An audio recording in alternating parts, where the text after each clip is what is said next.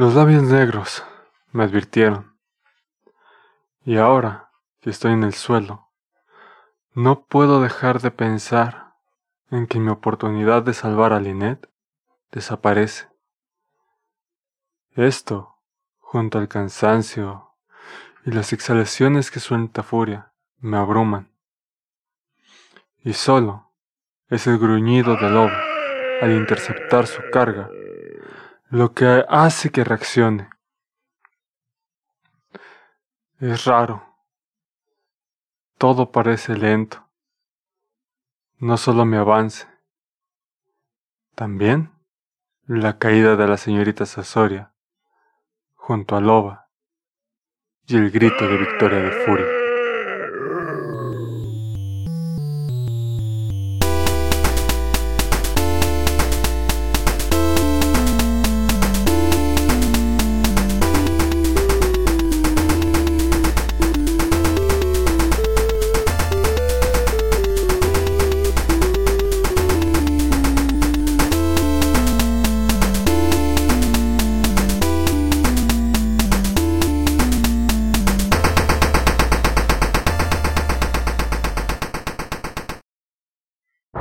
Es la erupción del volcán, junto al humo que sube, y que a pesar de la luz que nos rodea, no puedo ver la zona en la que cayeron. Pero son los balbuceos nerviosos de Mainstream los que me hacen voltear, y lo único que logro ver es un bebé orco entre sus brazos. La única cosa que entiendo de todo lo que dice Frasno es que debemos de regresar con negociador para entregarle a su hijo y que él cumpla su parte del trato. Mientras avanzamos, me pregunto qué es lo que impulsa a Wow a seguir con nosotros. El avance de los cancerégalos es más de lo que podemos seguir y después de un par de días nos dijeron que no podían seguir esperando, que se adelantarían a su refugio y, después de tres días, lo dejarían.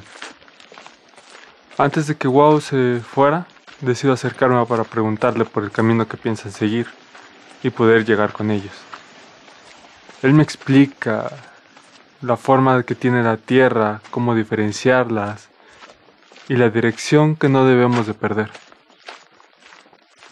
Al menos esta última información es lo que mejor puedo entender.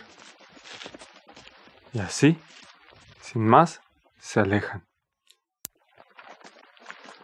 Seguir el camino con solo la dirección es más difícil de lo que esperaba. Y no pasa mucho tiempo cuando nos encontramos con más orcos que inmediatamente empiezan a perseguirnos. Mientras corremos, logramos ver dos rutas pero no podemos tomar ninguna sin antes detener un poco a los orcos. Parece que es casi como si Frasnor leyera mis pensamientos. O quizás estuviéramos pensando igual en esta ocasión, pues se detiene para darse la vuelta. Con estos movimientos de sus manos es suficiente para ver cómo cae un rayo entre nuestros perseguidores, creando la brecha perfecta para separarnos de ellos.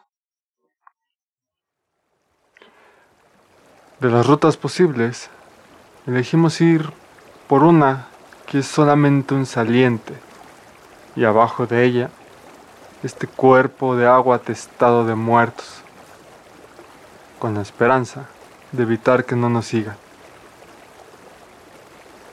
El avance es lento y seguro, hasta que mi pie encuentra una piedra suelta y caigo. La sensación es extraña. No se parece al agua de mi tierra. No siento esa resistencia a la que estoy acostumbrado al nadar. Y lo más extraño es que puedo escuchar claramente las voces ahí abajo, pidiendo ayuda. Pero al menos ahora no me afectan tanto, como la vez que las escuché desde el barco.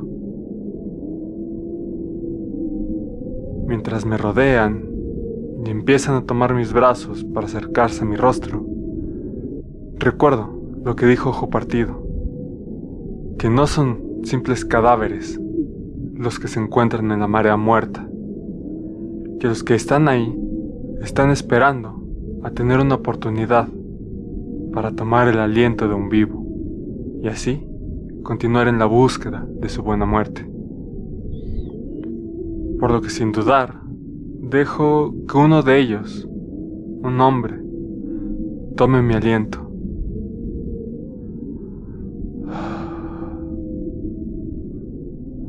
Vuelto hacia arriba y puedo ver el mango de la guadaña de Prado,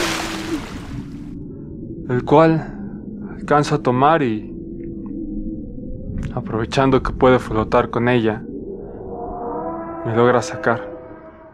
Y así ponerme en un lugar a salvo.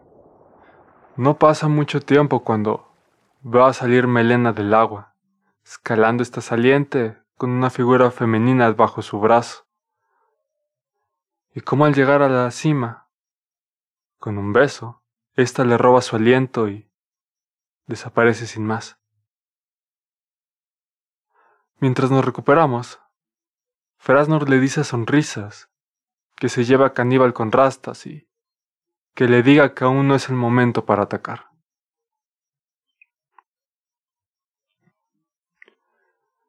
A pesar del desvío, logra encontrar el camino que Wow nos había indicado, y este nos llevó hacia una cueva, en la cual todavía estaban ellos, esperando. Ha llegado el momento de separarnos de Wow y los cancerégalos. Nos dicen que hay dos caminos que podríamos seguir. Uno pasa cerca de un lugar llamado Gen, donde los orcos que allí habitan se dedican a tomar prisioneros para su propio entretenimiento. Y el otro lleva hacia unas montañas en donde sienten una presencia poderosa y algo siniestra. Frasnor decide evitar el riesgo de ser capturados y, en caso de ser necesario, aprovechar nuestro número para sobrepasar esa presencia. Mientras terminamos de prepararnos, un llanto proveniente de Mainster me hace recordar al bebé que viene con nosotros y que éste no había probado alimento alguno. Así que me acerqué a un pequeño riachuelo para intentar pescar algo. Pero no tuve éxito. Y para evitar perder más tiempo con esta idea de improvisar una red, Mainster es el que sin problemas pesca algo y lo intenta hacer una papilla para que el bebé lo pueda absorber. Así continuamos aprovechando que la luz del volcán ya se ha apagado, evitando que los orcos nos puedan encontrar con su vista. Pero el llanto de este pequeño orco que nos acompaña, que según Frasnor es necesario para terminar nuestro trato con ellos, es el que casi logra ponernos al descubierto. Afortunadamente logramos llegar al pie de la montaña en la que se encontraba esta presencia. Mientras subimos, el silencio se interrumpe con una voz más ronca de lo usual y con un claro tono de molestia. Nos pregunta dónde está su hijo. Mainster levanta el infante que llevamos y la única respuesta que recibimos es un no.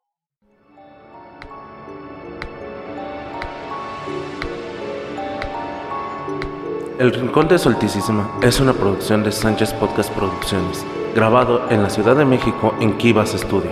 Guión y narración por Yusef Márquez. Música de Memocano.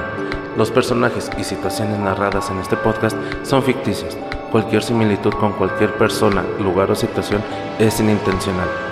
Las acciones, ideas y situaciones presentadas en este podcast son ficción y no representan la ideología ni el actuar de los participantes ni de la Liga Regente. Asimismo, no debe ser sujeto de ningún tipo de juicio debido a su naturaleza ficticia. Si desean más información sobre la narrativa presentada en este podcast, visitar nuestra sección de información, donde se tendrán los links directos a las redes oficiales.